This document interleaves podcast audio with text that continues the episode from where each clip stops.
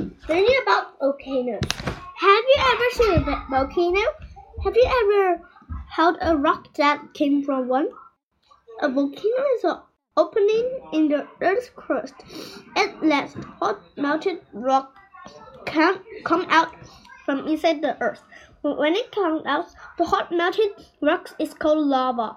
Scientists study, study volcanoes. They can find out what is happening inside the earth below the volcano. They study find when a volcano might erupt. The scientists can then warn people who live near the volcano. The warning helps lets people to know that they should leave their homes until the danger has passed. One inside Mount St. Helens is a volcano. Before it erupts, in 1980, scientists knew something was going to happen. First, there were no there were earthquakes. They started three months before the volcano erupted. Next, the scientists saw steam coming up from the top of the mountain. Up hot melted rock called magma was inside the mountain. Heat from the rock was melting the snow and ice on the mountain top. The steam and the earthquake let the scientists know that sometimes something something was going to happen. The scientists saw something else. There was a giant bump on the side of the mountain. The bump kept kept getting larger. Sometimes what's going on inside the mountain?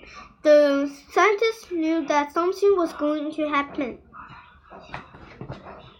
The big eruption. Finally, the big eruption eruption of Mount St. Helens happened on May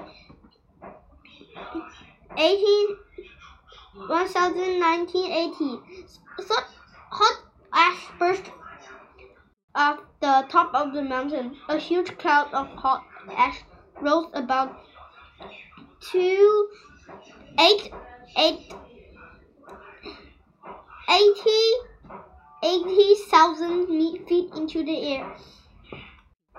The heated melted the deep snow and ice that were covered the mountain. The melting snow and ice causes rivers of mud to flow down the mountain.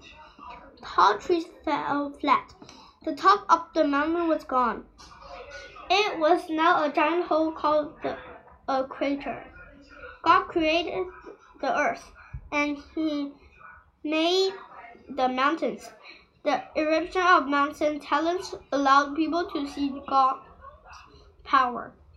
It showed how God can use His power to change a mountain's shape.